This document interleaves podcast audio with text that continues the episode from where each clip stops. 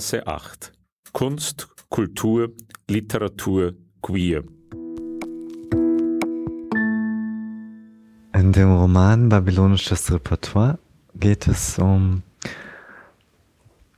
Es ist eine jüdische Familiengeschichte. Der Enkel erzählt dem Großvater dessen Lebensgeschichte, weil der Großvater nicht mehr redet. Es ist nicht klar, warum redet er nicht. Die einen in der Familie denken, das ist ein Affront gegen sie. Er möchte nicht mehr reden. Die anderen befürchten, er verliert die Haftung in der Realität, er driftet ab in die Nebel der Demenz. Und Jair, der Enkel, nimmt sich seines Großvaters an. Es ist für mich ein Roman, der Roman einer Zuneigung, ein, eine Liebeserklärung an einen nahen Menschen. Gabriel Wolkenfeld hat Ihnen gerade den Inhalt seines neuen Romans Babylonisches Repertoire skizziert. Herzlich willkommen bei Berggasse 8. Es begrüßt Sie Peter Sub. Der Roman beginnt vor dem Zweiten Weltkrieg in einem Städtel in Litauen und führt über Stationen nach Israel, ins Israel der Gegenwart. Es sind also ungefähr 100 Jahre Leben und vier Generationen. Und das ist so passiert. Das war natürlich nicht meine Absicht. Aber jetzt müssen wir damit leben. Wir befinden uns heute in der Buchhandlung Löwenherz, wo wir das Gespräch mit Gabriel Wolkenfeld vor Publikum aufnehmen. Veit Georg Schmidt wird uns in weiterer Folge durch diese Veranstaltung führen. Ähm, wir begleiten also Jair, den Enkel, und Avigdor, den Großvater, von Litauen über die usbekische Sowjetrepublik nach Gorki, heute Nizhny Novgorod, und nach Israel. Aber keine Angst, ich werde nicht alles lesen. Wir lernen jetzt den Großvater der Geschichte kennen, aber aus seiner besonderen Perspektive. Er ist noch ein Embryo. Also eigentlich auch Ganz klassisch für jüdische Familiengeschichten, wir beginnen bei dem Urschleim. Der Großvater ist noch nicht geboren, es treten auf die Urgroßeltern und wir begeben uns ins litauische Städte. Einladung an die Raben. In der Tat besaß Isidor Seliger gerade für einen Mann seiner Statur äußerst filigrane Hände, feingliedrig und zart. Zudem war er mit einem wachen, unternehmerischen Geist gesegnet. In einer anderen Zeit, unter anderen Umständen, hatte er es leicht zu einem kleinen Vermögen gebracht. Er hatte eine große Familie ganz allein satt bekommen und nebenbei Liebschaften zu den hübschesten Flittchen unterhalten. Er hätte sich ein stattliches Haus bauen lassen und darin mit seiner angetrauten Frau, mit drei bis sieben gesunden, schwarzgelöckten Kinderchen und einem sehr reinen Gewissen gelebt. Nun war er aber früh verwaist und stand ohne eigenes Vermögen da. Der jungen Frau, die bei einem Spaziergang über den Markt so unvorsichtig war, ihm zuzulächeln, konnte er nur die Hoffnung auf bessere Zeiten bieten. Zu allem Überfluss gehörte das junge Paar einer bei den Einwohnern der umliegenden Dörfer nicht allzu beliebten Minderheit an. Isidor klapperte die Städte um Kaunas ab. In seinen Koffern führte er mit, was er auf seinen Reisen günstig angekauft oder geschickt eingetauscht hatte.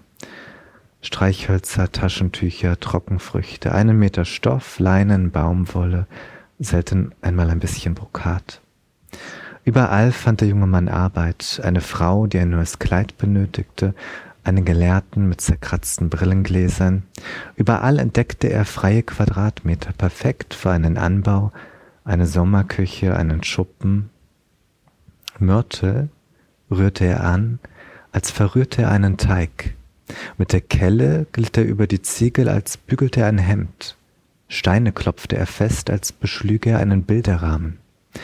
Männer und Frauen bemerkten anerkennend, mit welcher Anmut er sein Handwerk verrichtete. Die Männer, geradezu hypnotisiert, wunderten sich, dass ein Mann in ihnen Begehrlichkeiten wecken konnte. Die Frauen ließen sich von seiner Leichtigkeit verzaubern. Wann genau sich nun Bella in ihn verguckt hatte, war Gegenstand wilder Spekulationen. Bella, legendär war Bellas Liebe zu Isidor. Bella selbst war nicht ganz von dieser Welt, eine Frau, die sich vor gut situierten, rechtschaffenen, gottesfürchtigen Verehrern kaum retten konnte, die nichts besaß als eine übertriebene Schönheit und sich dann ausgerechnet für diesen mittellosen Casanova entschied, der zwar Feigen und Datteln zu gutieren wusste, aber auch Fallobst nicht verschmähte. Bella bemühte sich, ihrem Mann eine gute Frau zu sein. Sie führte den Haushalt, wie sie es von ihrer Mutter kannte. Sie kochte die Speisen ihrer Großmutter nach. Sie wiederholte die Aussprüche, die Isidor von sich gab. Sie liebte bis zur Erschöpfung. Bevor sie das Haus verließ, versuchte sie, ihre allzu offenkundige Schönheit zu bändigen. Sie bemühte sich, den Kindern, die dieser Leidenschaft entwuchsen, die beste Mutter zu sein. Den Hennen brachte sie bei, zwei Eier auf einmal zu legen. Sie redete dem Kohlgut zu und pflückte Schnecken von den Salatköpfen. Auch wenn sie es manchmal als Verschwendung ihrer Ressourcen betrachtete, plagte sich Bella, die eine erstklassige Schülerin gewesen war, mit der Ernte ab. Einige Jahre hielt sie durch. Schließlich aber schwanden ihre Kräfte. Sie ließ das Fleisch anbrennen.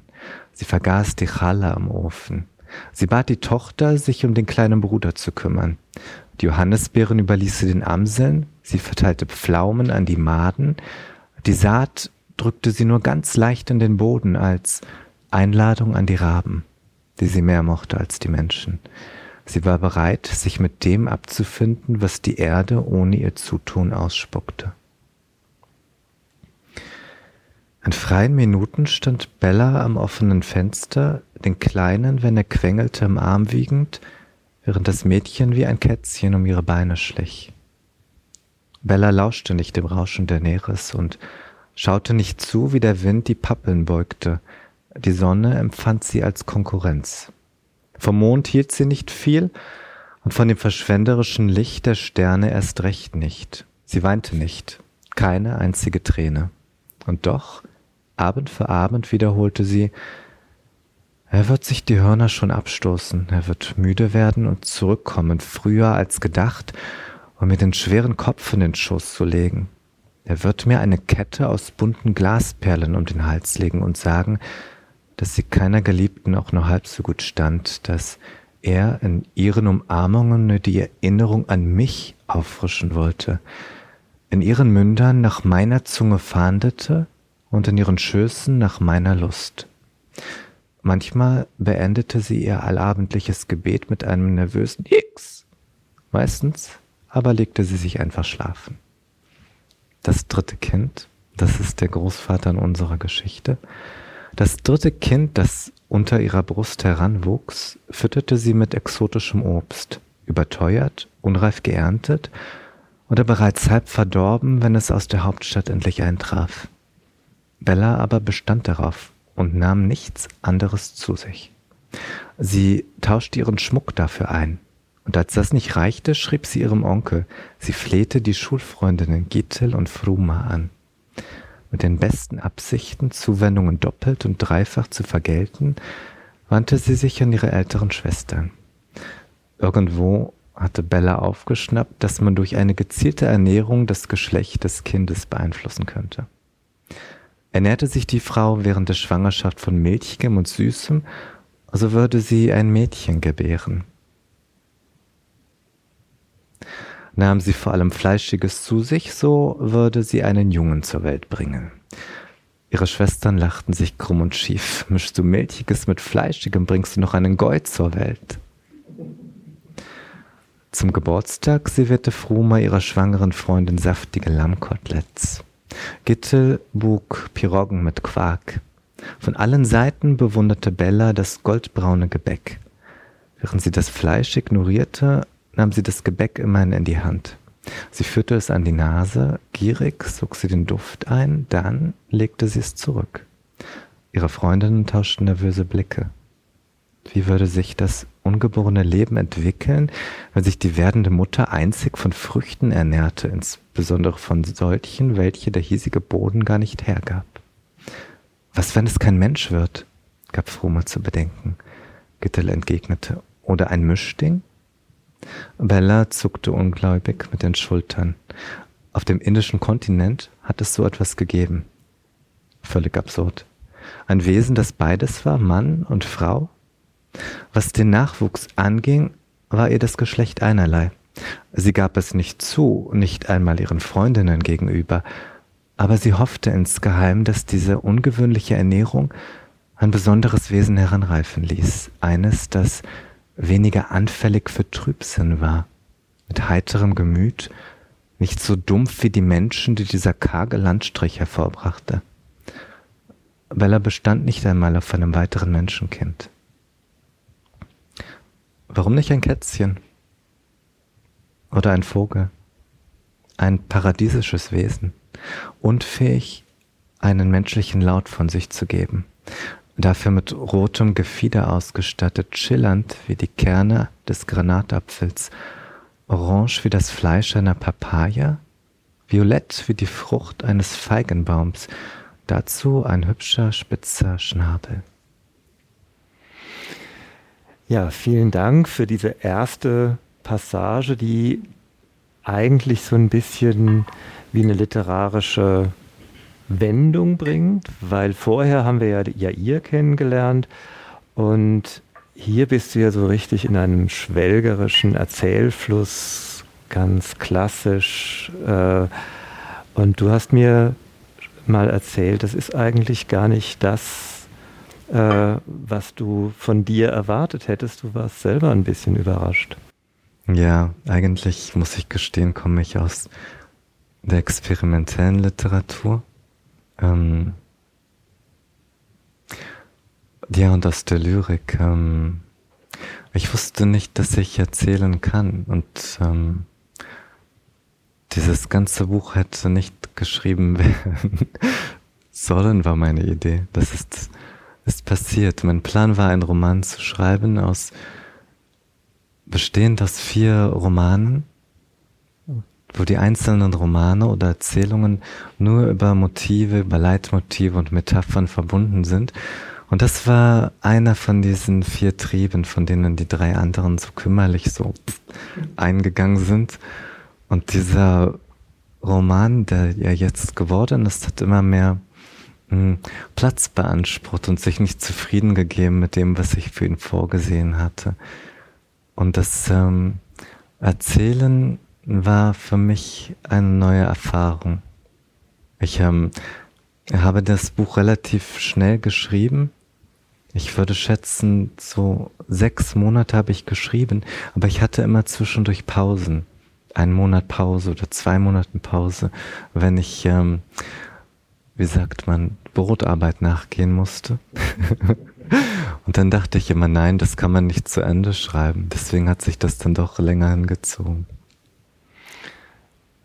Und wie hast du das im Schreiben denn empfunden? Weil am Anfang ist es ja, du hast ja verschiedene Formen, ziehen sich ja durch das ganze Buch. Am Anfang sind wir erst bei Jair in der Gegenwart, da trennt er sich ganz pathetisch von seinem Freund äh, macht einen Selbstmordversuch, der natürlich keiner sein soll und der auch zum Glück schief geht.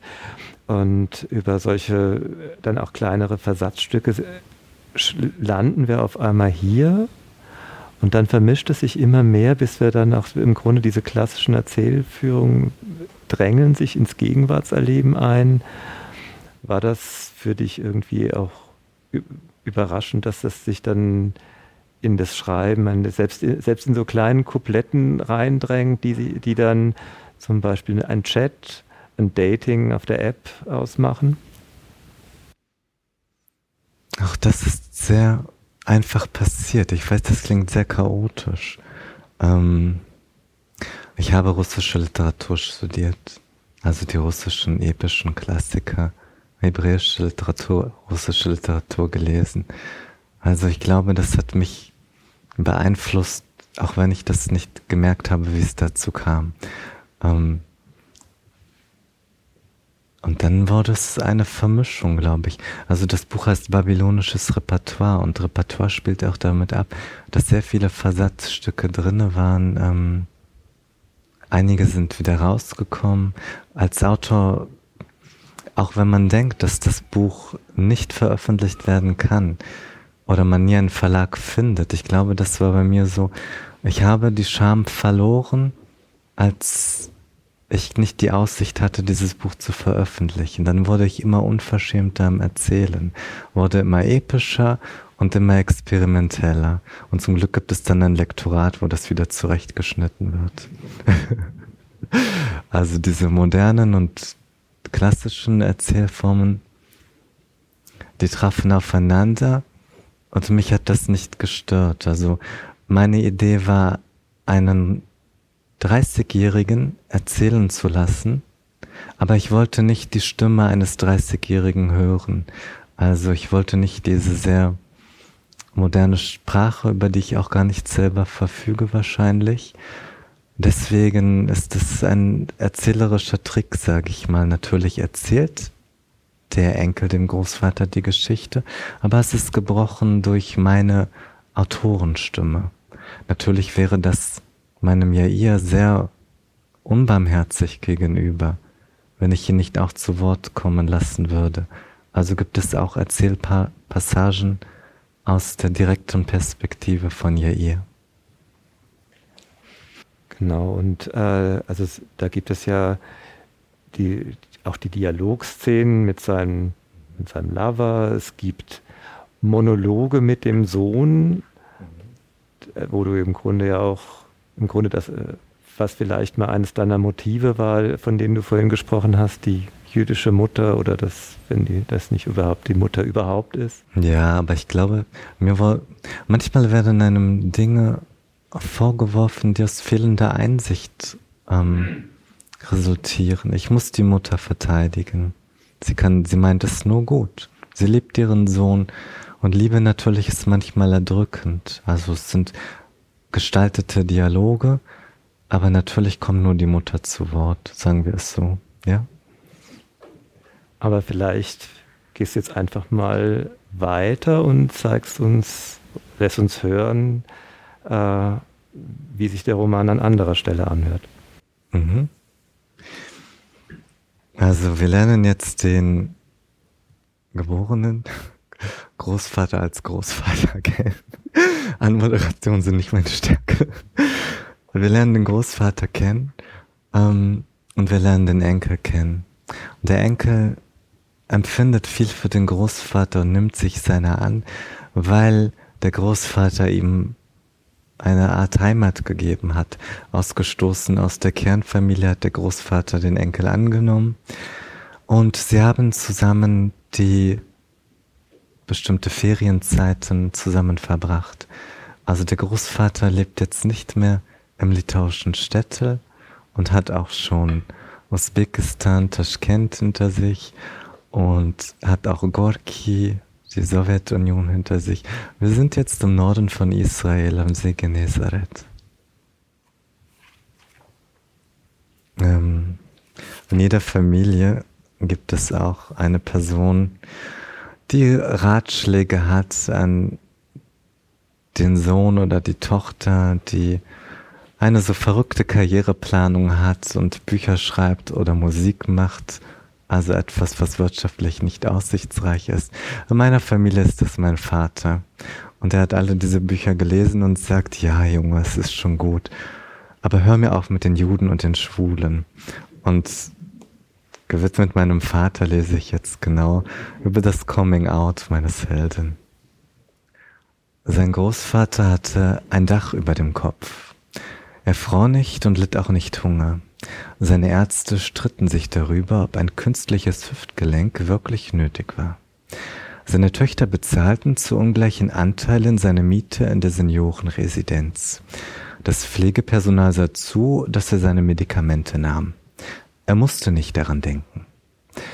Also warum tat er das? Warum bemühte sich er ihr, das Unaufhaltsame abzubremsen, es hinauszuzögern, dieses immer kleiner werden eines Menschen, der zumindest einmal in seinem Leben an einem gewissen Punkt groß und stolz war und wichtig, freilich ohne von der Weltgemeinschaft bemerkt zu werden, für den Fortgang der Geschichte, den Wechsel von Tag und Nacht und der Jahreszeiten.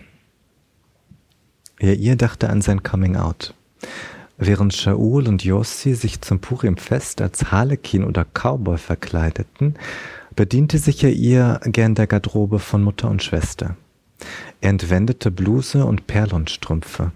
Avital bat ihm auf sein Drängen hin klimpernde Bänder ins Haar. Als Stola benutzte er ihr einen kratzigen Schal. Jahr für Jahr tanzte er sich in dieser Aufmachung in einen Rausch. Er setzte sich in Bewegung, zaghaft zunächst, dann mutiger. Bald verlor der Junge jegliche Zurückhaltung. Schal und Bänder wirbelten durch die Luft. Der Boden unter seinen Füßen fing Feuer. Zunächst, zumindest schien ihm das so. Musik benötigte er nicht. Er erfand seinen eigenen Rhythmus. Seine Füße bewegten sich, als bezögen sie ihren Takt aus einer anderen Dimension. Die Tanten stimmten klatschend ein. Sie fühlten sich prächtig unterhalten. Die Onkel mussten immerhin zugeben, dass das, was ihr Neffe veranstaltete, alles andere als gewöhnlich war. Aus dem Mittleren wird einmal was ganz Großes, wusste Tante Maja. Ein berühmter Tänzer pflichtete ihre Schwester Jewa bei ein zweiter Nureyev. Auch der Rat der Geschwister fand Gefallen an dem Schauspiel. Die Brüder bewarfen ja ihr mit Süßigkeiten. Die Schwester nannte ihn Diva. Seinen ersten Auftritt hatte ja ihr im zarten Alter von acht Jahren. Als er zu einem jungen Mann heranwuchs, fiel seine Stimme gleich um mehrere Tonlagen. Die überflüssigen Pfunde purzelten und es formte sich ein drahtiger Körper, der Begehrlichkeiten wecken konnte. In jenem Jahr nun hatte Jair seine Bar Mitzwa gefeiert und seit kurzem trug er einen leichten Schatten unter der Oberlippe. Am Abend des Purimfestes tanzte Jair mit besonderer Leidenschaft. Stundenlang tanzte er, ohne zu ermüden, sein babylonisches Repertoire. Die Tanten, allen voran Tante Jeva, Isolda und Sophia, seine Tanten aus Buenos Aires, kriegten sich vor Begeisterung kaum ein als ihr verschleierter Neffe die Hüften schwang. Onkel Simeon schaute verwirrt. Onkel Shimon flüsterte Onkel Eduardo zu, dass ihm die Showeinlage im vorigen Jahr besser gefallen hatte. Das geht einfach zu weit, flüsterte dieser zurück. Warum denn nicht? Lasst ihn doch, mischte sich Tante mit dem besten Gehör ein. Mit Worten, die er selbst nie gewählt hätte, outete ihn sein Onkel Simeon vor versammelter Familie, ein dummer Spruch unbedacht hingeworfen. Seiner Mutter standen sofort die Tränen in den Augen. Sag, dass das nicht wahr ist. Weil er ihr nicht schnell genug abstritt, galt das offensichtlicher als besiegelt. Wie es so ist, bemüht sich die Mutter, die Orientierung des Sohns zu korrigieren. Seine Mutter lud ohne ihn fortzuwarnen, Kamila Trubina ein, die Tochter von Repatrianten aus der Sowjetunion. Obwohl schon Chefa geboren, gab Kamila ein Erscheinungsbild ab, mit dem sie auf jeder Dorffeier von Lviv bis Vladivostok hätte punkten können. Zu grell und zu grob war sie, doch von angenehmer Fülle und Heiterkeit. Sie plapperte ungezwungen, vornehmlich mit der Mutter. Ihr Schwarm nämlich erwies sich als mundfaul und missmutig. Camilla kam, ganz zu seiner Überraschung, zwei Tage später noch einmal, um Jair zu einem Spaziergang abzuholen. Sie befriedigte ihn im Schatten eines ausgebrannten Touristenbusses am helllichten Tag, nicht weit vom Karmelitenkloster. Ob seiner Schönheit verzieh sie ihm, dass er dabei die Augen schloss und sich weigerte, ihren Körper glühend vor Verlangen zu ertasten. Sie verstand, dass dieser junge Mann wenn er ihr widerstand, für die Frauenwelt verloren war. Ein zweites Mal probierte es seine Mutter mit einer angehenden Mathematikstudentin, Elvira hieß sie. Hanna, die Mutter, kannte sie von dem russischsprachigen Lesezirkel, den sie in der Stadtbibliothek leitete. Ihr begriff, warum diese Elvira seine Mutter als Schwiegertochter gefallen wurde. Elvira war keineswegs auf den Kopf gefallen, aber auch keine Intelligenzbestie. Sie besaß eine Figur, die, ob zwar mit gewissen Vorzügen ausgestattet, nicht dazu verführte, als Waffe eingesetzt zu werden. Sie war freundlich und hilfsbereit, ohne sich aufzudrängen und uneitel genug, um ein gewisses Ausmaß an Leid demütig hinzunehmen. Kurzum, in den Augen seiner Mutter war Elvira die perfekte Kandidatin. Ihr ihr flieht vor diesen Verkupplungsversuchen zu seinem Großvater an den See Genezareth in die kleine Stadt Tiberias. Fast drei Wochen blieb er ihr bei seinem Großvater in Tiberias und entging so dem großen Reinemachen vor dem Neujahrsfest, den Fressorgien und den Klatschtiraden. Stattdessen setzten sich Großvater und Enkel an den See, abseits der Promenade. Avigdor las in seinem Roman, Jair blätterte in einem Bildband hin und her, vor und zurück, er entdeckte immer etwas Neues. Sein Großvater fragte ihn, wenn er mal aus seiner Lektüre auftauchte, was denkst du, Jairusch? Tor oder Brücke? Anker oder Herz? Oder was meinst du, was wollte uns der Maler damit verschweigen? Und der Enkel kannte solche Fragen von seinem Großvater und bemühte sich zu antworten, egal wie absurd ihm die Fragen zunächst vorkamen. Wie in seiner Kindheit verwöhnte ihn der Großvater mit Eis und Backwaren. Sie gingen am Ufer spazieren oder lagen im Halbschatten bereit, ein Teil der Landschaft zu sein. Wenn ihm die Hitze zu Kopf stieg, kühlte sich er ihr im See ab. Sein Großvater ging meist nur bis zu den Knöcheln ins Wasser, Fische schauen, wie er es nannte. Wenn sich der Hunger meldete, holte ihr bei einem Araber auf der Promenade einen Snack. Er betrachtete die Gemälde der großen Meister in den Bildbänden seines Großvaters oder den See Genezareth, flach wie ein Tuch mit Fischerbooten oder Kajaks darauf und dachte, so könnte es ewig weitergehen. So ging es weiter, bis er ihr bei seinem Araber einen jungen Mann traf, dessen Geld für die bestellten Falafel nicht reichte. Der Verkäufer hielt seine Waren noch in der Hand, unschlüssig, ob er seinen Kunden wegscheuchen sollte. Da kam ihm ja ihr zuvor und beglich die Rechnung für Jona. So hieß der junge Mann, dem er sich in den nächsten Tagen immer wieder vor ein, zwei Stunden auf seinen Streifzügen anschloss. Jona trug ein frisches Faltchen unter dem rechten Auge. Er zog ein Bein leicht nach und sah insgesamt etwas lediert aus. Er hatte breite Schultern, Pobacken wie Septemberäpfel und ein Lachen, erfrischend wie eine Wassermelone an einem Hochsommertag. Zu allem Möglichen fiel ihm etwas ein, nur was seine Person anging, da hielt er sich zurück. Dass er an Jesus als den Messias glaubte, verriet er ja ihr erst nach dem ersten Kuss. Und das sind die Jungs in der Schule dafür vermöbelten. Auch, dass seine Eltern überlegten, nach Straßburg zurückzukehren. Ja, ihr nahm es hin wie die Ankündigung eines Sturms. Lieber presste er jetzt die Lippen auf seine Lippen, verschlang Hals, Armbeuge, Nacken. Aber Victor gab vor, das Fernbleiben des Enkels nicht zu bemerken. Ich muss eingenickt sein, behauptete er einmal. Ein anderes Mal, dieses Buch ist fantastisch, Jairush. Ich habe ganz die Zeit darüber vergessen. Ein paar Tage vor seiner Abreise überließ der Großvater dem Enkel die Wohnung. Wie nebenbei sagte er, lade deinen Freund ruhig ein und fügte hinzu, besser als abends auf der Straße herumzulungern.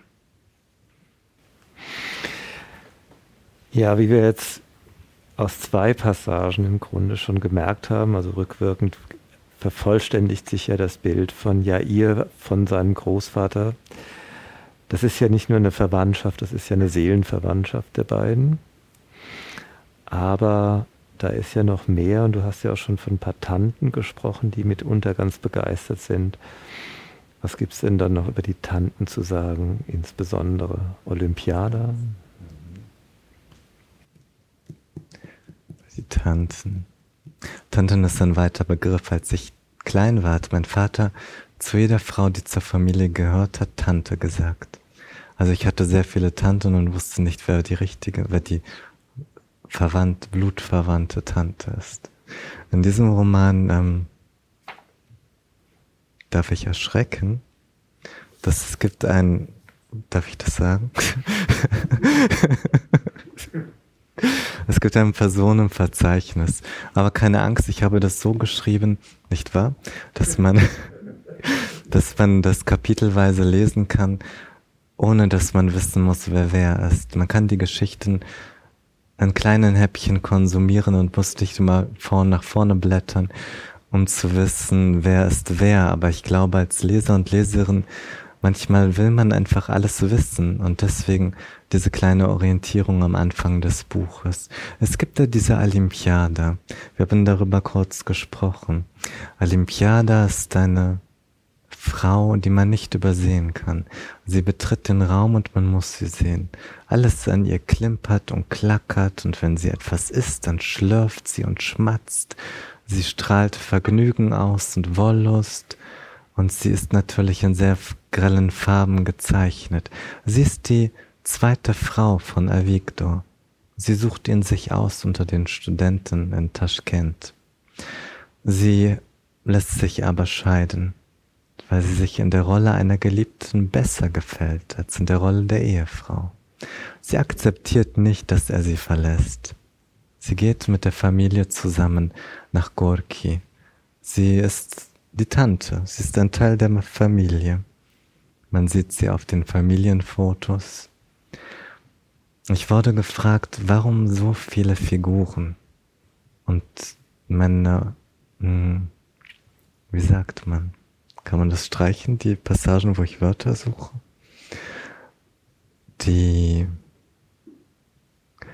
meine Intention war, Leben zu beschreiben, Familie, Generation, wie ich sie sehe. Manchmal im Leben begegnet uns eine Person, die vielleicht nur für einen kleinen Augenblick in unserem Leben eine Rolle spielt. Aber alles wendet sich. Das Leben kann eine komplett neue Wendung erfahren durch diese eine Figur. Meistens, wenn man Romane liest, haben die ganzen Figuren eine Funktion. Ich wollte es realistisch halten. Sie können eine Funktion haben, aber sie müssen uns nicht 40 Jahre begleiten. Deswegen ist es auch eine Verbeugung vor den Nebenfiguren die häufig in Verlagen oder in, in Büchern rausgestrichen werden.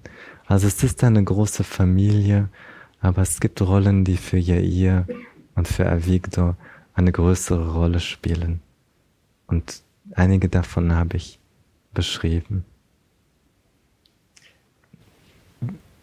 Nochmal zu diesem doppelseitigen Personenregister.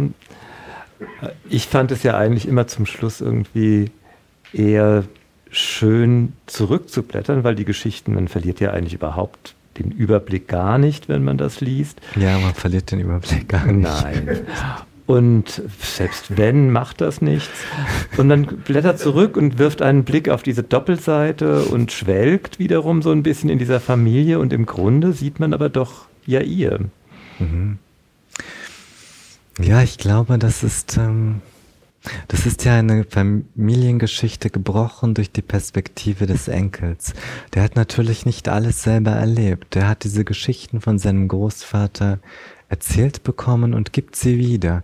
Also stößt er natürlich auch an seine Grenzen. Es gibt Momente, wo er erfinden muss wo er Lücken füllen muss, wo er sich helfen muss, weil er die Geschichten gar nicht 100% kennt. Und natürlich möchte er auch den Großvater provozieren.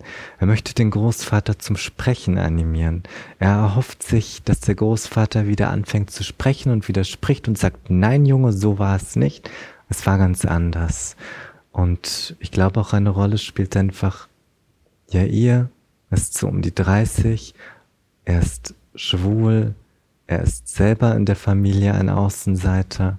Also es gibt diese gewisse Verwandtschaft zwischen dem Großvater und dem Enkel. Ja. Aber du hast uns ja auch schon hier die Sandoasen hingelegt. Es gibt ja nicht im eigentlichen Sinn lyrische Passagen im Roman, aber deine Lyrik schimmert immer wieder durch. Äh, man merkt einfach, wie treffsicher Worte sind, wie Rhythmus eine wichtige Rolle spielt, äh, Wiederholungen, Wort, gar nicht mal im eigentlichen Sinne Wortspiele, aber Überhöhungen. Und ja, jetzt musst du uns auch erzählen, was du welche Rolle für dich die Lyrik spielt und welche Rolle sie dann auch für das babylonische Repertoire spielt. Also, je nach, je wie es mir passt, antworte ich. Ich bin eigentlich, würde mich beschreiben als Prosa-Autor im Körper eines Lyrikers oder umgekehrt. Also eigentlich wenn ich könnte, würde ich nur Lyrik schreiben, glaube ich. Dieser Roman hat sich wirklich so ergeben. Lyrik, ähm, Lyrik liebe ich und habe viel gelesen und lese. Das ist für mich mh, hm, ein kleiner, feingewebter Stoff. Und in dem Roman habe ich mich ein bisschen ausgelassen. Wie man sieht, habe ich es vom Umfang her ja auch ein bisschen übertrieben. Ich kann nicht parallel Lyrik schreiben und Prosa. Ich glaube, vielen Autorinnen geht das ähnlich. Ähm, die Lyrik, das sind so kleine Bände. Mein Plan ist es, fünf kleine Bände zu machen. Jeder Band ist einem Land gewidmet, mit dem ich verwandt bin. Das ist Israel. Das ist sind 27 Gedichte und es sind Städteporträts. Jeder Stadt, jede Stadt ist eine, nein, das ist falsch, jede, jedes Gedicht ist einer Stadt in Israel gewidmet. Und ich habe aufgenommen die Landschaft, die Menschen, die Geschichte, Popkultur und Poesie, Politik. Und was hat das hiermit zu tun? Hm das ist immer so eine Abwechslung. Wenn ich am babylonischen Repertoire geschrieben habe, habe ich in den Nächten Prosa geschrieben. Und wenn ich Geld verdient habe, habe ich in der Zwischenzeit Gedichte geschrieben. Ja. Soll ich das so halten? Also, jetzt arbeite ich wieder an Gedichten eigentlich habe ich zuerst ein ukrainisches Album geschrieben, an dem arbeite ich. Das ist eigentlich fertig, aber es hat nicht gepasst, irgendwo zu veröffentlichen. Und weil ich babylonisches Repertoire fertig hatte, hat das geografisch gepasst in meiner Zeit. ja. Und das ukrainische Album ist, liegt quasi da aber die Zeit hat es überholt, also schreibe ich gerade anders daran. Aber wir sind noch beim babylonischen Repertoire. Ja. Haben wir noch Zeit? Wir Wollt haben noch, Zeit. noch etwas ja, hören? Ja, genau. Und dann für mich als Feministin ist das auch ein Roman der großen Frauenfiguren. Das ist eine Hommage an die großen Frauen, in meiner Familiengeschichte, die sich zu teilen deckt mit der beschriebenen Familiengeschichte. Wir haben schon über Olympiada gesprochen, es gibt diese Mutter Bella, es gibt viele wichtige Frauen und eine davon ist die Schwester von Jair, sie heißt Avital. Und der Großvater rettet diese Schwester gewissermaßen. Und deswegen ist Jair seinem Großvater auch so verbunden, weil er auch diese Schwester sehr liebt.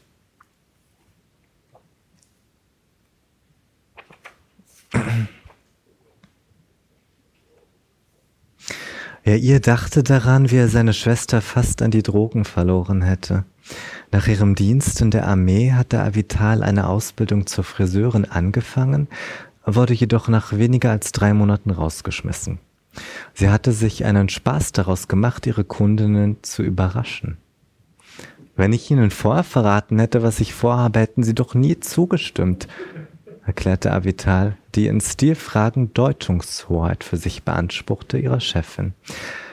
Im Anschluss an ihre Karriere im Frisiersalon klebte sie im Carlton in Tel Aviv künstliche Fingernägel auf oder massierte kostbare Öle in die altersfleckigen Hände von Millionärsgattinnen ein. Bevor sie abends weiterzog, nahm sie an einer Bar ein, zwei Drinks zu sich. Hier, fernab der Familie, kam sie mit Männern in Kontakt, die Erfahrung darin hatten, sich abzuschießen. Sie lernte, die Nacht durchzutanzen. Sie fand heraus, wie man kotzen konnte, ohne sich Kleid und Haar zu beschmutzen. Und sie begriff, dass die Vorstellung, die sie von der Zeit besaß, einer Revision bedurfte. Ungünstigerweise ließ sich die Managerin des Schönheitssalons nicht von ihrer Argumentation überzeugen und setzte Avital vor die Tür. Fortan lebte Avital in den Tag hinein, stand auf, wann ihre Kehle nach Flüssigkeit verlangte oder um sich dem Laken zu entwinden, das an ihrem verschwitzten Körper klebte. Oft musste sie sich erst orientieren, in wessen Wohnung war sie. Avital musste feststellen, der Alkohol stand ihr nicht. Ihr Haar verlor seinen Glanz, die Haut nahm eine ungesunde Farbe an. Und doch, sie hatte Gefallen gefunden mit dem Ge Bewusstsein, zu experimentieren. Morgens aufstehen, schnell zur Arbeit, Arbeit, Arbeit, zwischendurch einen Happen essen und abends todmüde ins Bett fallen. Das konnte nicht alles sein. Sie probierte hübsch glitzernde Substanzen aus, ließ Smileys auf der Zunge zergehen, nahm eine Nase hiervon und eine davon. Sie hatte eine wunderbare Zeit, voll obskurer Begegnungen. Sie hatte die Liebe in Reinform gekostet. Sie hatte den Sex neu erfunden. Darauf würde sie später beharren. Sie hatte Sterne vom Himmel gepflückt und hineingebissen. Einer war mit Vanille gefüllt, ein anderer schmeckte nach Trauben. Einmal rief sie mitten in der Nacht ihren Bruder Jair an. Sie sind hinter mir her, gleich haben sie mich. Sie konnte ihm nicht beschreiben, wo sie war. Ich sehe Häuser und Bäume und eine Haltestelle, angeblich ohne Anzeige. Ein anderes Mal griff die Polizei sie auf. Avital tanzte nackt auf der Allenbury. Die Schaulustigen amüsierten sich prächtig. Der Polizei gegenüber behauptete sie, unsichtbare Kleider zu tragen. Natürlich können Sie sie nicht sehen. Das versuche ich Ihnen ja die ganze Zeit zu erklären. Sie sind unsichtbar. Ihren Eltern erklärten die Ärzte, man könne nur therapieren, wer therapiert werden wolle. Wenn sich ihre Tochter nicht darauf einlässt, können wir nichts machen. Hanna, die Mutter, sah das anders und sperrte Avital in ihrem ehemaligen Kinderzimmer ein. An einem mittleren Tobsuchtsanfall schmiss Avital das Radio durch das Fenster. Daraufhin räumte Hanna das Zimmer. Sie band die Tochter am Bett fest und warf die Reste einer Kindheit in eine Plastiktüte. Avital wusste, dass ihre Mutter nicht nachgeben würde. Sie schrie und weinte. Als ihre Mutter am nächsten Tag von der Arbeit heimkam, fand sie das Zimmer leer. Avital war geflüchtet. Wer sie befreit hatte, klärte sich nie auf. Selbst ihrem Lieblingsbruder Jair verriet sie es nicht. Es dauerte einige Tage, aber letztendlich gelang es der Mutter, die Tochter wieder einzufangen. Widerwillig stimmte Avital einem Entzug zu. Sie widersprach den Therapeuten und torpedierte allerdings die Gruppenaktivitäten. Sie zeigte sich uneinsichtig und wenig kooperativ. Eines Tages stahl sie sich davon. Abends kehrte sie mit Glücklichmachern zurück, die sie mit ihren Zimmernachbarinnen teilte woraufhin sie die Reha verlassen musste. Noch einmal machte sich Hannah nicht auf die Suche nach ihrer Tochter. Sie verfolgte nun eine andere Strategie. Sie tilgte den Namen Avital aus ihrem Vokabular und untersagte den Söhnen, sich nach der Schwester zu erkundigen. Ein paar Wochen hielt er ihr durch, dann türmte auch er. Wie so oft holte sein Großvater ihn vom Busbahnhof ab. Die beiden deckten sich mit Gebäck ein und setzten sich an ihren Platz am See. Victor hatte kein Wort gesagt, aber als er ihr abends die Wohnung des Großvaters betrat, fand er die Schwester am Küchentisch vor, in ein Laken gehüllt. Vor ihr in einem Müsli-Schälchen ein Berg von Zigarettenstummeln. Hier also, deren Großvater war Avital untergetaucht, nachdem auch die letzte Freundin sie rausgeschmissen hatte. Victor machte seiner Enkelin keine Vorschriften. Er stellte ihr Kaffee hin, Obst oder eines der drei, vier Gerichte, die ihm sicher gelangen. Er verurteilte sie nicht. Er sagte ihr nicht, was zu tun war. Er ließ sie herumlungern, ließ sie schlafen, ohne an ihr zu rütteln, bis sie aus ihrer Traumwelt in die Realität zurückkehrte, sich etwas überzog und wieder verschwand. Wohin? Fragte er nicht. Er schloss die Tür nicht ab und ließ im Wohnzimmer das Licht brennen, damit Avital zurückfand, wenn sie nachts vor den Häuserblöcken stand, nicht ganz bei Sinnen, wenn Salamander sie mit einschmeichelnden Stimmen fortlockten und die Hausnummern ihr zuschrien, sie solle sich verpissen. Ja, das waren drei Stellen äh, aus dem Buch. Es gibt viel mehr, ähm, nicht nur inhaltlich, eben auch formal. Du hast eher den Schwerpunkt auf die erzählerischen Passagen, die traditionell erzählerischen Passagen gelegt. Es gibt die Monologe mit dem Sohn, die ganz mhm. anders sind. Es gibt die Chatprotokolle. Mhm. Ähm, wie würdest du jetzt im Nachhinein das alles für dich jetzt nochmal sehen? Auch, auch wie das ganze Buch dann als Buch zur Welt gekommen ist. Vorher war es ja nur erstmal ein Text, der da war. Mhm. Ähm, das Buch wird diese Woche geboren. Das ist im September erschienen, aber weil ich nicht daraus gelesen habe, ist es noch keinen Tag älter geworden. Also für mich ist es, ähm, es ist manchmal noch ein bisschen irreal, dass es jetzt existiert. War das die Frage? Eigentlich nicht. Wenn, eigentlich, äh, wenn hättest du fragen müssen, war das die Antwort. Naja, Frage und Antwort passen nicht, können nicht immer zusammenpassen. Das ist wahr.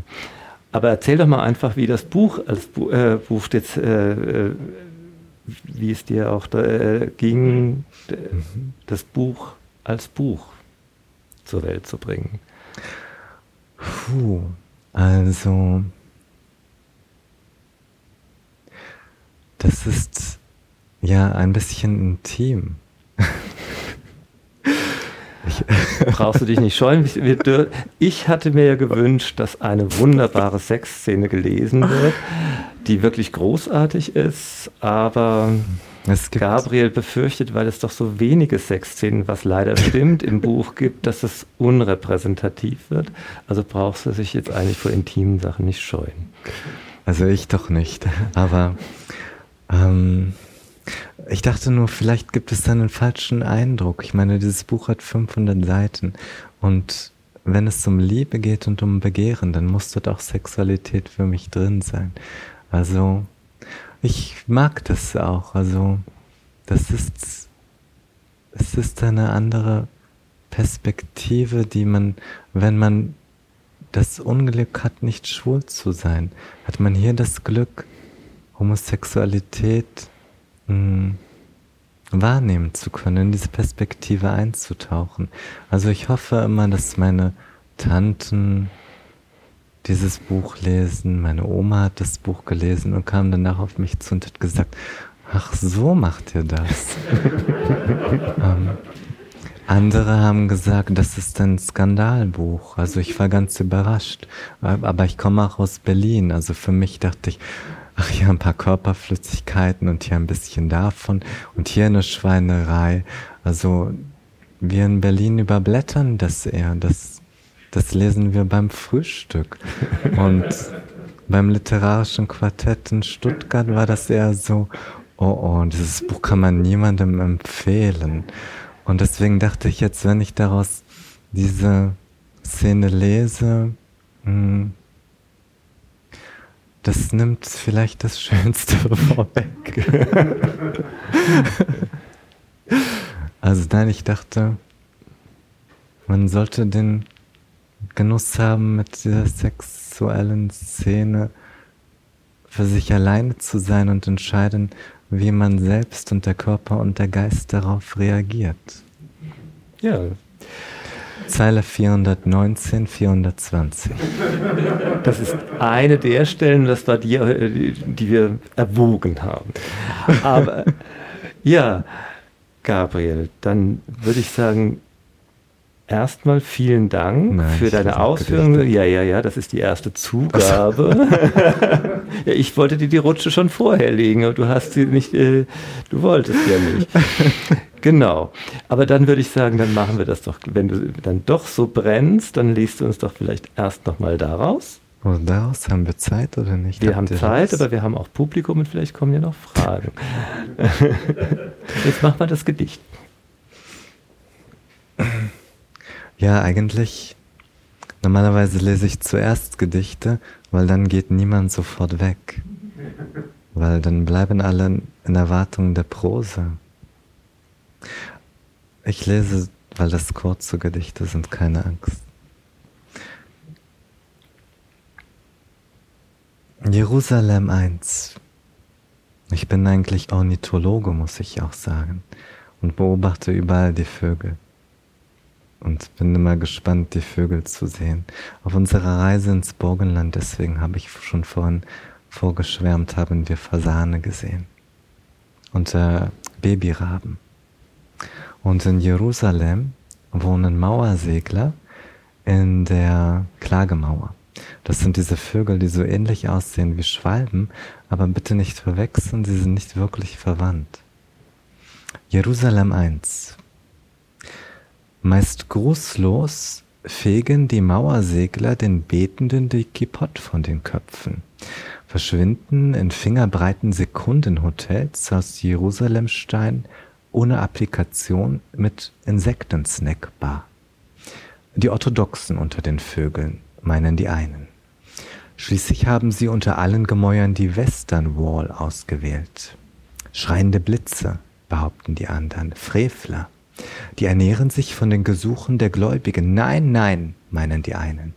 Die kleiden nur ihre Nester aus mit den Nöten der Leute, die ganz ohne göttlichen Beistand nicht auskommen. Die teilen die Hoffnung auf drei hungrige Mäuler auf. Die Zettelchen der Touristen sind bei den Mauerseglern unbeliebt. Ihre Träume, meinen die einen, setzen sich aus den falschen Zutaten zusammen, sind im falschen Alphabet verfasst, behaupten die anderen.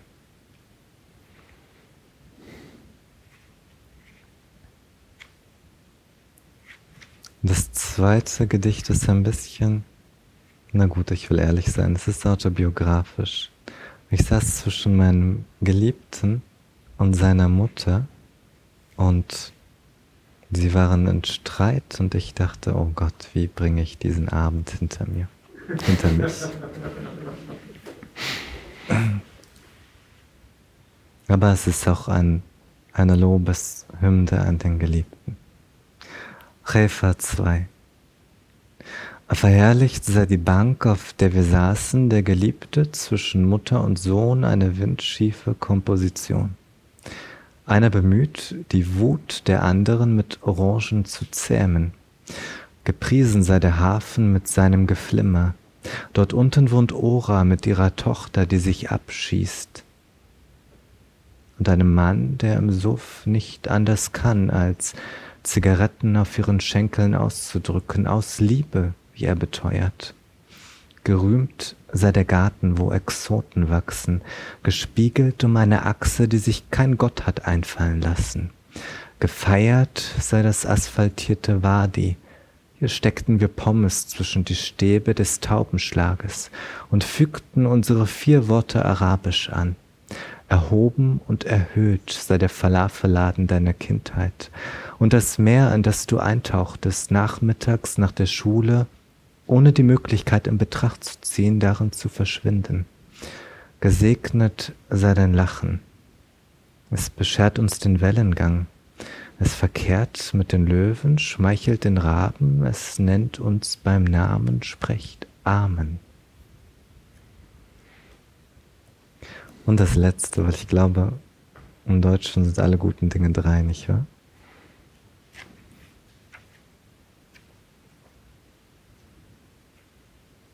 Ihr seht, ich bin sehr gut vorbereitet. Siberias. Heranzitiert aus dem Hohelied, nicht mit Wasserfarben getupft, nicht mundgeblasen vom Rot der Erde, sind die Tauben hier und verkünden keinen Frieden.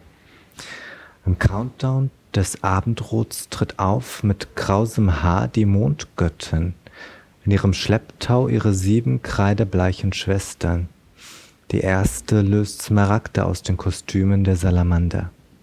Die zweite schneidet Pfeile aus dem Holz des Ölbaums und tränkt sie in Gift.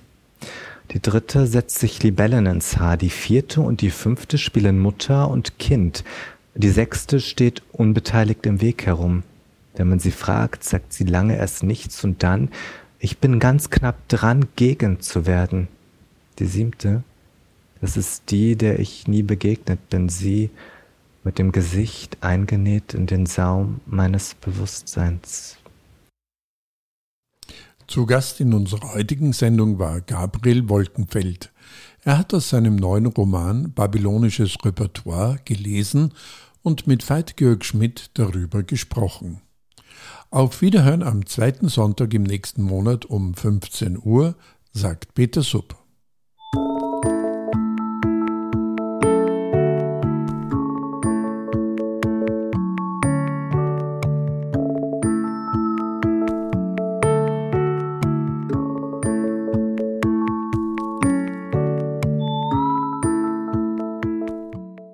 Berggasse 8.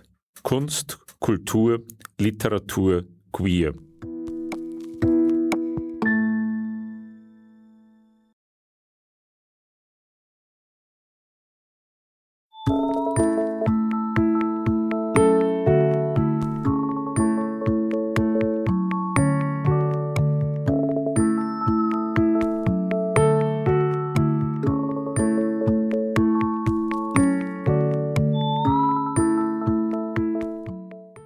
Berggasse 8. Kunst, Kultur, Literatur, Queer. Heute ist bei uns zu Gast Gabriel Wolkenfeld anlässlich seines neuen Buches Babylonisches Repertoire. Herzlich willkommen, Gabriel. Hallo, guten Tag. Gabriel, viele Dinge kann man über dieses wunderbare dicke Buch sagen. Was der Verlag der ja sich sehr bedeckt äh, gehalten hat über einen Aspekt, auf den wir natürlich noch sehr ausführlich kommen werden, dass es nämlich ein schwules Buch ist. Äh, es ist ein Familienroman. Worum geht's bei einem, bei deinem Familienroman? Geht's eigentlich überhaupt um jemanden oder ist eigentlich nicht Familie etwas, was die Einzelnen zum Verschwinden bringt? Ich glaube eigentlich, es geht um jeden Einzelnen. Deswegen ist der Roman ein bisschen dicker geworden. Jeder Einzelne spielt eine Rolle in diesem Roman. Die Nebenfiguren genauso wie die Protagonisten. Hm. Das war auch mein Eindruck, dass die Nebenfiguren eine ungeheure Rolle spielen. Da will ich gerne später nochmal drauf kommen. Äh, aber der, die die ganze Geschichte jetzt mal rein erzählt, technisch zusammenhält, ist ja Jair. Der ist so, wenn ich es richtig verstanden habe, in seiner Familie nicht so besonders angesehen, weil er es nicht auf Karriere abgesehen hat, sondern elektronische Musik machen möchte, bisschen rumkellnert. Aber ansonsten, was man so irgendwie vielleicht Dümpel nennen könnte im Leben äh, dahin treibt. Ne? Mhm. Äh, was ist ja ihr für ein Typ? Äh, wie, wie siehst du ihn? Ich sehe ihn als einen jungen Mann meiner Generation, der Träume hat, die er verwirklichen will, aber noch nicht die, den, seinen richtigen Weg gefunden hat, wie er diese Träume verwirklichen kann. Er ist nicht der entscheidungsfreudigste, was glaube ich auch für meine Generation spricht. Aber ich denke auch, man sollte ihn nicht unterschätzen oder darauf ähm, reduzieren, dass er noch nicht angekommen ist.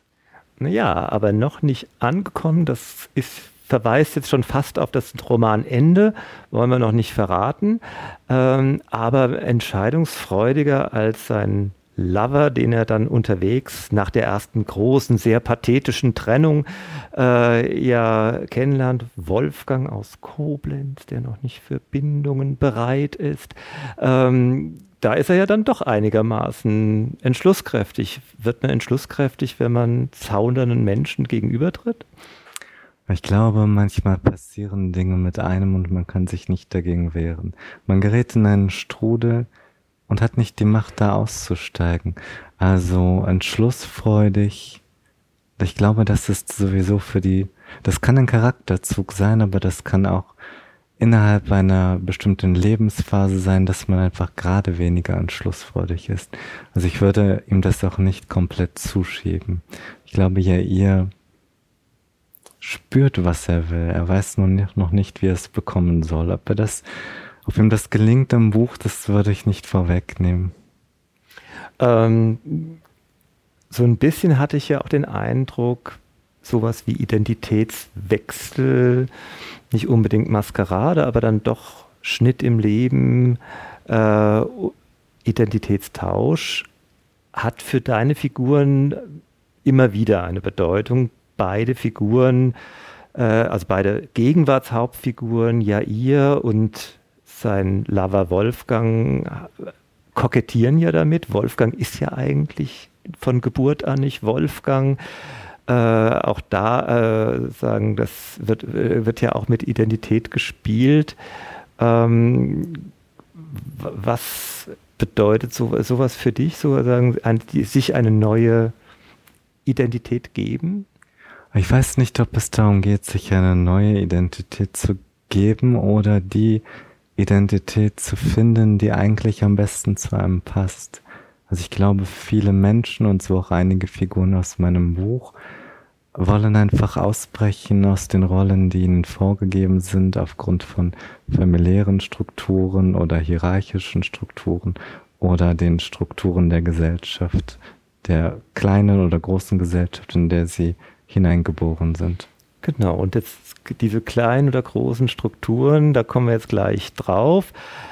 Du inszenierst das ja im Grunde vor dem Hintergrund einer sich dann doch sehr bezaubernd entwickelnden Romanze.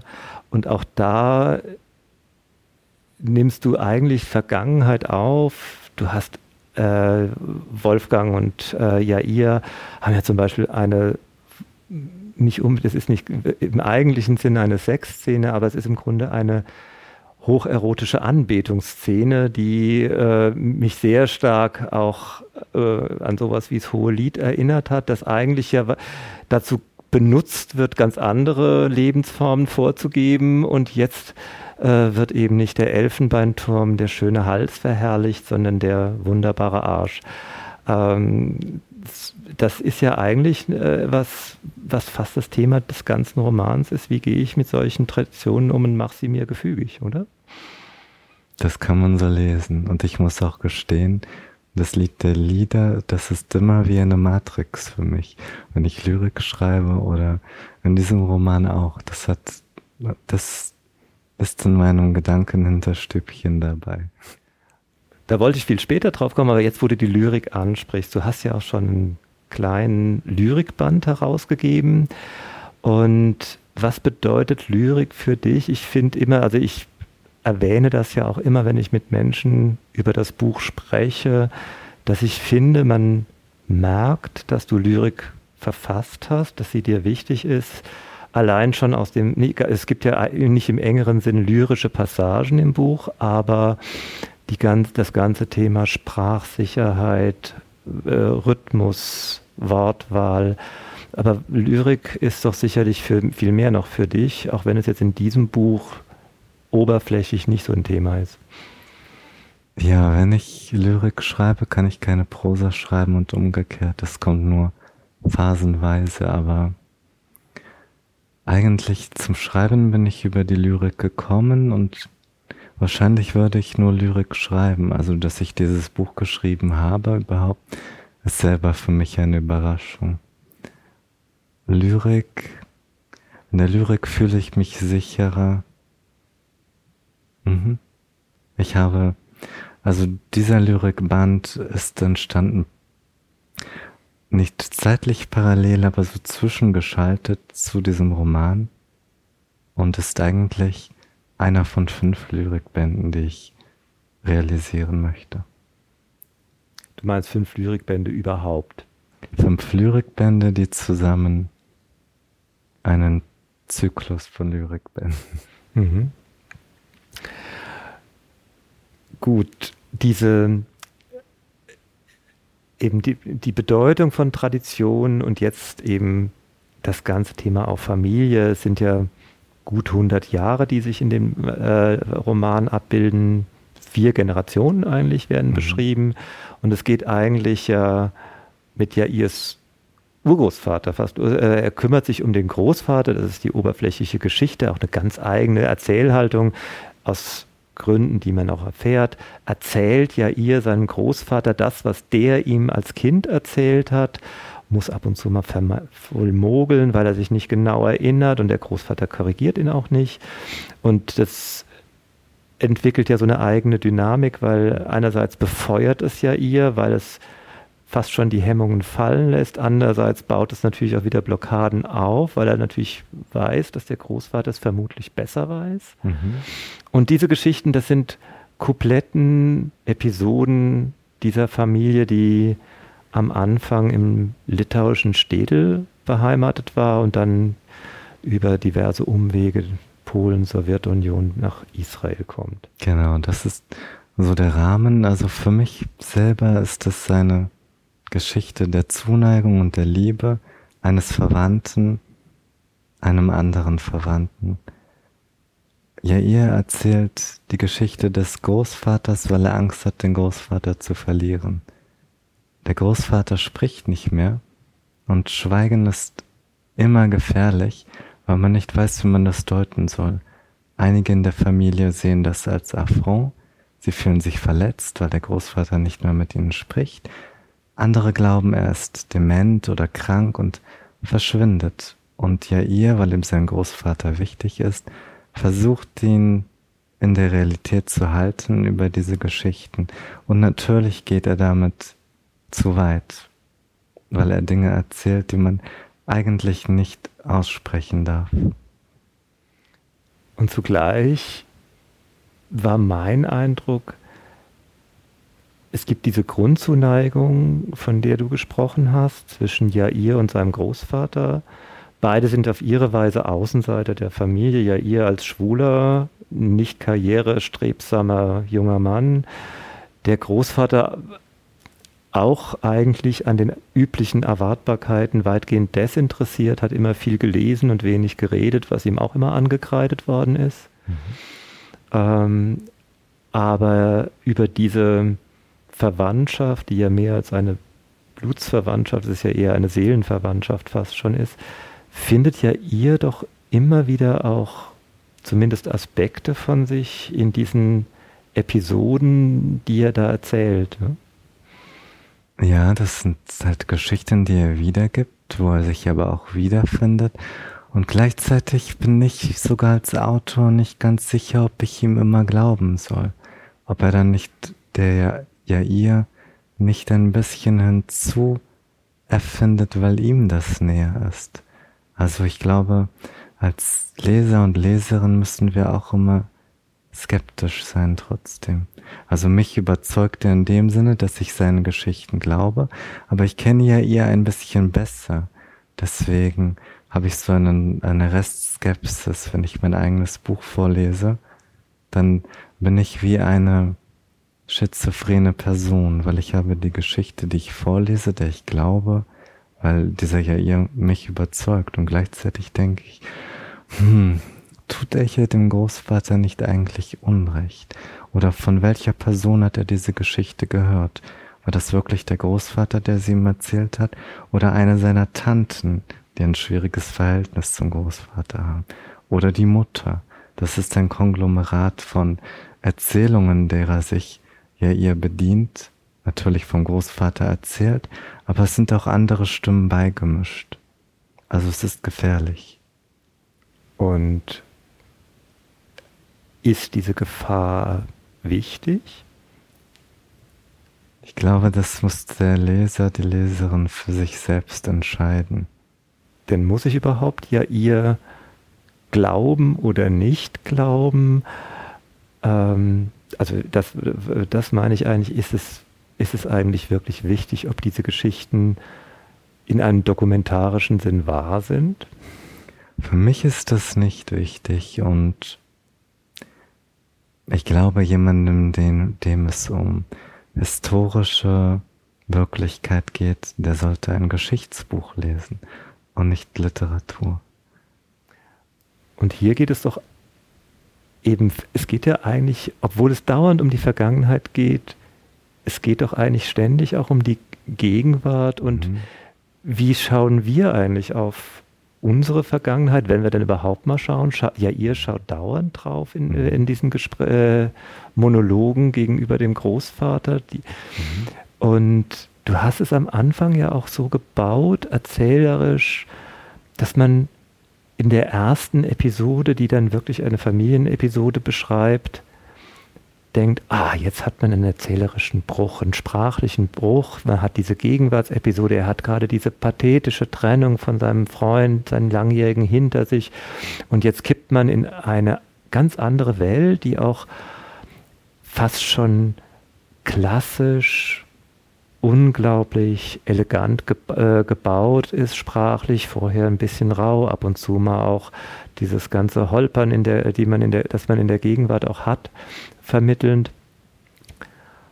Doch auf einmal zerfließen diese Sprachebenen, sie sind gar nicht mehr so getrennt mhm. und redet sich da ja ihr nicht sowieso in sich hinein, in seine eigene Selbstfindung, dass er diese Geschichten ja nicht unbedingt selbst erlebt zu haben glaubt, aber dass es nicht eine ich Geschichte glaube, von ihm selbst sogar ist? Ich glaube, dass Geschichten adaptieren wir, wir nehmen sie auf, sie werden ein Teil unserer Geschichte. Wenn wir eine Geschichte sehr oft hören, dann fühlen wir uns so, als wären wir dabei gewesen. Und so ist das für mich persönlich als Autor aber ich glaube auch für Jair als eigentlichen Erzähler der Geschichte. Also ich zum Beispiel kenne viele dieser Geschichten aus meiner Familie und ich kenne diese Orte, die erzählt werden und gleichzeitig hatte ich nicht die Möglichkeit, alle diese Orte zu besuchen. Trotzdem denke ich zum Beispiel, ich könnte mich gut in Taschkent zurechtfinden. Ich habe die Karte vor meinen Augen. Ich weiß, wo welche Dinge passiert sind. Taschkent, ähm, das Gesicht von Taschkent wurde in den 60er Jahren durch ein Erdbeben zerstört. Es hätte für mich jetzt überhaupt keine Relevanz gehabt, das neue Taschkent zu bereisen, weil das nicht das Gesicht ist der Stadt, die ich in meinem Buch beschreibe. Zum Beispiel. Also. Aber ja, ihr äh, erzählt ja mehr als kolportierte Geschichten. Ja. Und was du als Autor ja ihr im Grunde machen lässt, du lässt eine Familiengeschichte, in diesem Fall eine jüdische Familiengeschichte, aus einer schwulen Perspektive erzählen. Und du, mhm. meine jüdische Geschichten leben traditionell häufig davon, dass sie einen Hang zum Grotesken, äh, zu, zu, ähm, zum, zu dem, was man in der schwulen Kultur Camp nennt, also des überinszenierenden Scheiterns auch haben. Da haben sie eine traditionelle Nähe, mhm. aber jetzt aus dem Mund dieses doch zuweilen auch ein bisschen versauten jungen schwulen Mannes geraten doch äh, diese Geschichten doch auf einmal zu einer ganz neuen Form und auf einmal ist man gerade als schwuler Leser über die Maßen erfreut, dass man eine Tradition für sich erschlossen sieht. Ich finde, das ist ein Akt der Emanzipation, dass alle Geschichten auch erzählt werden müssen vor, aus der Perspektive einer Person, die quasi ausgestoßen war, die nicht, der keine Stimme zugebilligt wurde. Also das ist ein schwuler Erzähler, der sage ich mal, der klassischen Erzählung, die wir kennen sozusagen, also große jüdische Familiengeschichten. Dieser Erzähler ist anders und deswegen kann er etwas hinzufügen, was vielleicht noch nicht so gesagt wurde. Also ich genieße es, ähm, dass ausgerechnet diese Figur erzählt und niemand anderes. Wobei ich gleichzeitig sagen muss, von den biografischen Daten könnte man annehmen, dass mir diese Person besonders nah ist. In der Tat hat es sich anders verhalten. Ja, ihr, mein junger Protagonist, ist die Figur, die ich am spätesten überhaupt kennengelernt habe. Aber die Idee, was ja ihr macht, ist ja im Grunde ein, ja, ein, ein, ein unterliegendes, ja, fast schon würde ich sagen, eine Berufung, ja, weil, und es ist eigentlich doch auch höchst erstaunlich, dass, also so ist zumindest meine Wahrnehmung, wir diese Form schwulen Familienromans, schwulen historischen Romans eigentlich noch nie gehabt haben. Also wenn wir einen historischen Roman haben, das gibt es mittlerweile, ist auch noch nicht so lange dieses Genre en vogue, aber es wird dann eher stark auktorial, stark chronologisierend äh, äh, und auch Gegenwart, Vergangenheit kontrastierend dargestellt. Es im Familienroman haben wir es dann eher so, dass es halt in der Familie halt auch mehr oder weniger viele schwule Personen gibt, die dann ähm, halt ihren Teil beisteuern. Mhm. Aber diesen Aneignungsprozess, äh, der eben auch traditionelle Geschichten, von denen man genau weiß, die eigene Großmutter oder in Jairs Fall der eigene Großvater würde die Geschichte ganz bestimmt anders erzählen, weil er eben nicht mhm. schwul ist. Mhm. Äh, dieser Aneignungsprozess ist für meine Begriffe was richtig Neues. Wie siehst du es und wie vor allen Dingen, wie lange hast du diese Idee schon? Also ich kann nicht sagen, weil ich nicht die ganze Literatur gelesen habe, ob es nicht auch Bücher gibt, die ähnlich sind oder ähnliches erzählen. Ähm ja, ihr eignet sich die Geschichten des Großvaters an und ich glaube, das Besondere hier ist wirklich der Blick. Als schwuler Mann oder als Mann, der schwul begehrt, kann er etwas zur Geschichte hinzufügen. Zum Beispiel, der Urgroßvater war ein attraktiver Casanova. Mhm. Eine heterosexuelle, eine, ein heterosexueller Erzähler, sag ich mal. Er hätte keinen Wert darauf gelegt, dass diese Attraktivität auch von Männern wahrgenommen wurde. Mhm der hätte das der Frau überlassen, den Mann attraktiv zu finden. Ja, ihr, weil er schwul ist, sieht das realistischer. Natürlich wird der attraktive Urgroßvater auch von Männern begehrt. Das spielt für einen heterosexuellen Erzähler oder Menschen oder Rezipienten vielleicht keine große Rolle, ergänzt aber für mich die Realität um eine wichtige Komponente. Ja, und also das ist eben das, was ich äh, meinte mit, mit der Aneignung. Und wenn wir eben schon an solchen Beispielen sind, äh, meine liebste Neben- oder zweite Hauptfigur, keine Ahnung, ist auch, das ist nicht so wichtig, Olympiada, die ja vielleicht auch nicht umsonst deinen Nachnamen trägt. Ähm, eine überschminkte, zu laute, bunt gekleidete Frau, die auch in Sowjetzeiten niemals gearbeitet hätte, aber immer Geld hatte. Mhm. Ähm, viel mehr als eine klassische Fäkhack, viel mehr als ein schriller, bunter Vogel. Im Grunde eine, im, äh, eine, eine große Chiffre für einen schwulen Mann mhm. in Gestalt einer lauten heterosexuellen Frau. Mhm. Ja, ich glaube, sie hat auch einen guten Schulen abgegeben. Ja, ne? Ja. Also, aber es ist nicht so gekommen. Es ist nicht so gekommen, was man fast schon als ein historisches Versehen äh, wahrnehmen könnte. Mhm.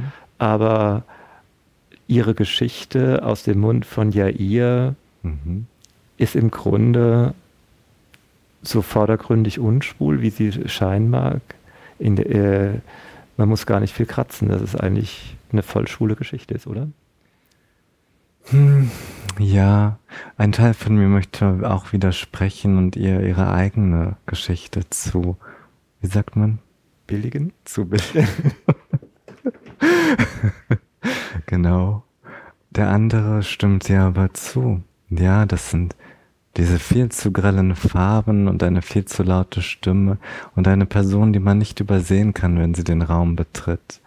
Ich glaube, das ist eine Figur, die einfach mh, hm, viel Hoffnung gibt für Menschen, die schwul sind, weil Schwule historisch gesehen oft in der Situation waren, sich nicht ausleben zu dürfen. Und hier haben wir eine Person, die setzt sich über jegliche Grenzen hinweg, bringt sich dadurch teilweise auch in Gefahr, aber ist vielleicht die freiste Person, die es in dieser Zeit, an diesem Ort gibt. Und sie verbreitet Liebe, sie schenkt Liebe der Welt was natürlich auch missverstanden wird.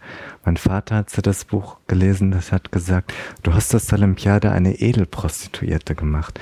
Ich bin auf den Tisch gesprungen und musste, musste widersprechen. Sie ist auf gar keinen Fall eine Edelprostituierte.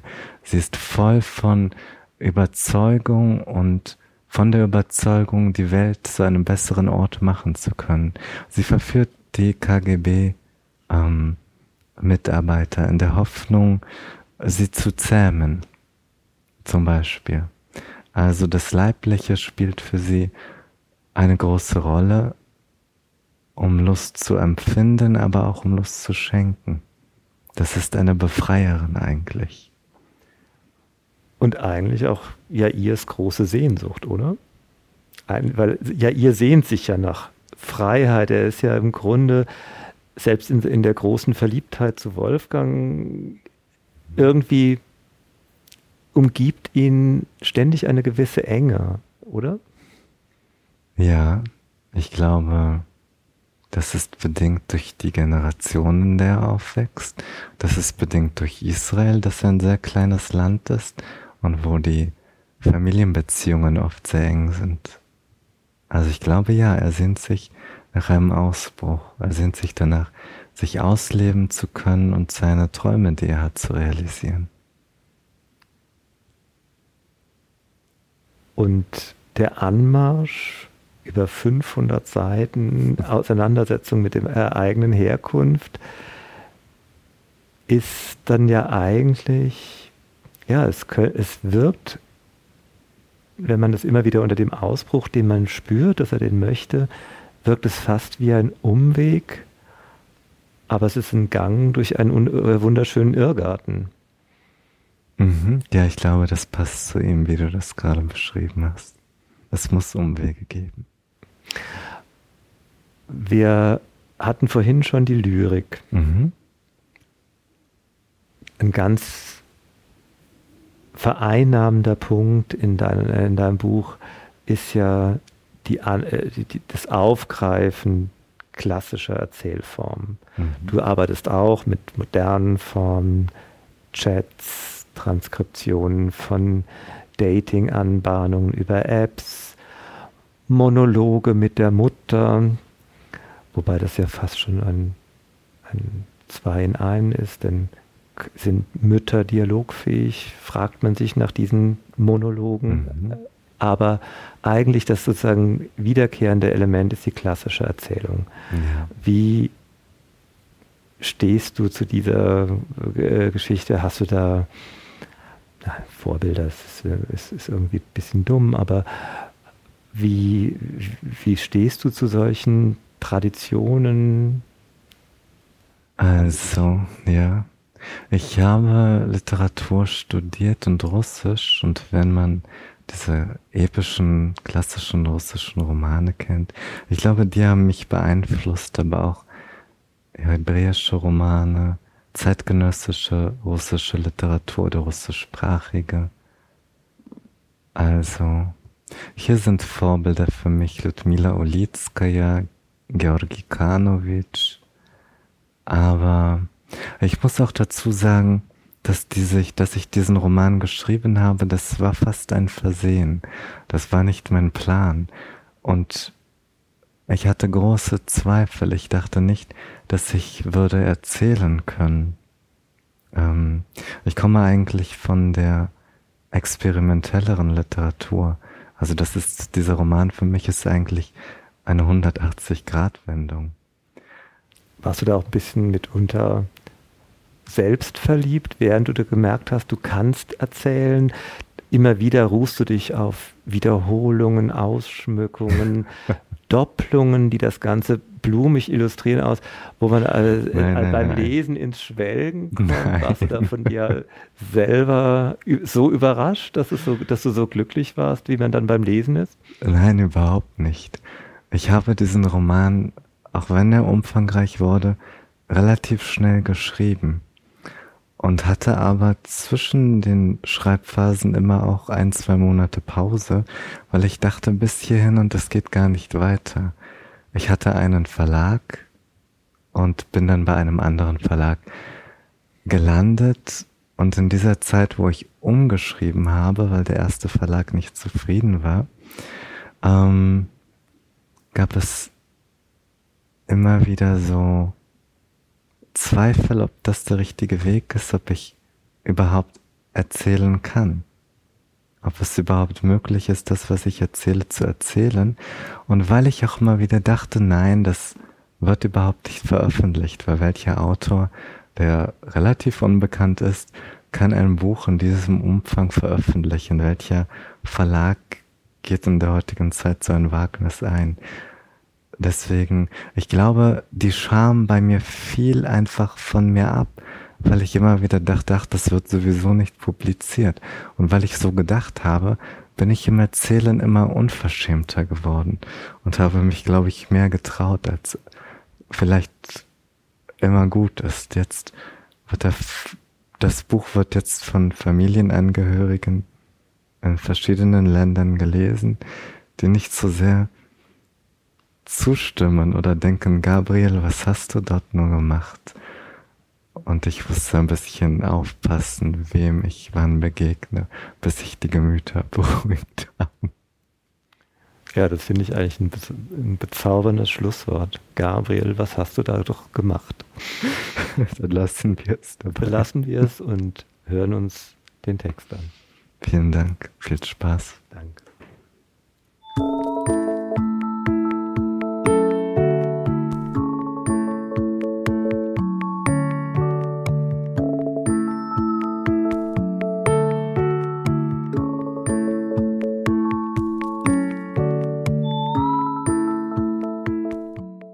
Berggasse 8. Kunst, Kultur, Literatur, Queer.